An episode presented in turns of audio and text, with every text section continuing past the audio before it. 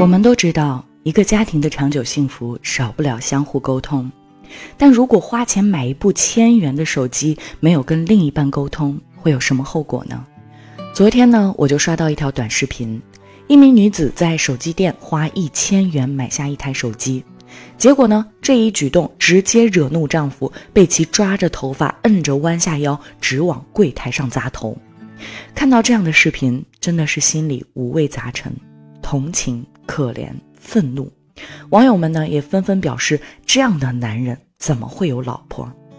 当然了，不排除视频之外还有我们不知道的前因后果。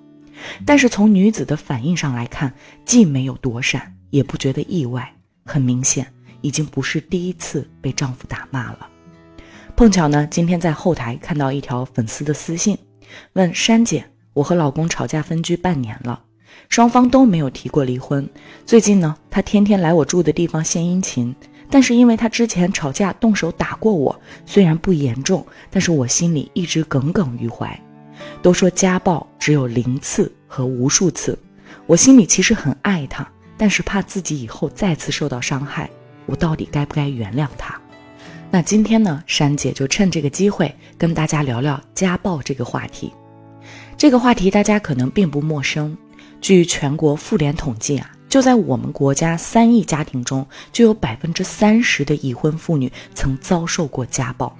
每年呢，也会有十六万妇女自杀，其中百分之六十以上的妇女自杀最终原因也是因为家庭暴力。当然，在我过去的咨询中，也有很多学员有这样类似的问题，也在纠结到底要不要原谅。有的呢，目的很明确。困惑是怎样才能让他不再动手？有的想要离开，却内心存在着恐惧，不敢离开；有的呢，是因为自己经济各方面不够独立，怕离开后自己无法生活；还有的一种是因为对方恐吓，不敢分开。不管是哪一种情况，我们先来说说为什么会有家庭暴力。心理学家认为，当一个人的动机受到阻碍或者是挫折时，为了缓解内心的焦虑，保持心理的平衡，必然会通过攻击或侵犯的行为来发泄内心的不满。比方说，我们在教孩子写作业的时候，教了一个小时，孩子还是不知道一加一等于二，那大人呢，通常就想通过动手或者是拍桌子来发泄自己的情绪，因为事态的发展。不在自己的掌控之中，除了发泄之外，他们不知道该如何去调整自己的情绪。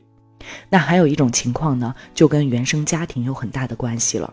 如果家庭存在暴力行为，或者是家庭教育上对孩子进行过体罚行为，那么孩子长大后会有很大的可能会经历各种问题，比方说抑郁、酗酒、殴打等。那我们在咨询中也发现啊。大多数遭受家暴的女性，通常都是选择隐忍，原因呢有为孩子的，自己经济不独立的，担心被外人嘲笑的，或者被另一半恐吓的。那我们该如何应对家庭暴力呢？首先，第一点啊，一定要控制好自己的情绪。当跟另一半争吵的时候，发现苗头不对，千万不要硬碰硬，要学会用正确的方式跟对方沟通。那第二呢，就是当对方有第一次家暴行为的时候，一定要让他知道事情的严重性。即使对方只是轻轻地推了你一下，不管双方谁对谁错，都要表明自己的原则和底线。因为在咨询中，我们发现很多姑娘都是在受到家暴之后，对方又哄又买礼物的，自己一时心软就草草了事了。之后呢，每次对方通过发泄情绪家暴后，就会觉得只要哄一下就没事儿了。这就是所谓的零次和无数次。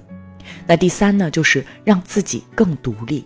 在咨询中，我们很多学员都是因为自己的经济和思想不够独立，性格呢又比较软弱，造成了他们一边哭泣一边给自己舔伤的现象。那男人呢就会觉得无论怎样你都不会离开他，因而变本加厉。那最后一点呢，就是用法律的武器来捍卫自己的权益。那再回到这位粉丝的问题上，到底该不该原谅呢？那就要看我们有没有能力去改变对方家暴的行为了。如果你还爱他，如果你也不愿意放弃自己辛苦多年的感情，想让他为你做出改变，那么现在就关注、订阅或私信我，让你在爱情中拒绝暴力。好啦，今天的分享到这里就结束了。如果你觉得这条声音对你有帮助，欢迎关注、订阅和分享。有不同的见解，也可以在评论区留言。每条留言呢，珊姐都会仔细阅读并给予回复。再次感谢大家的支持，我是珊姐，我们下期再见。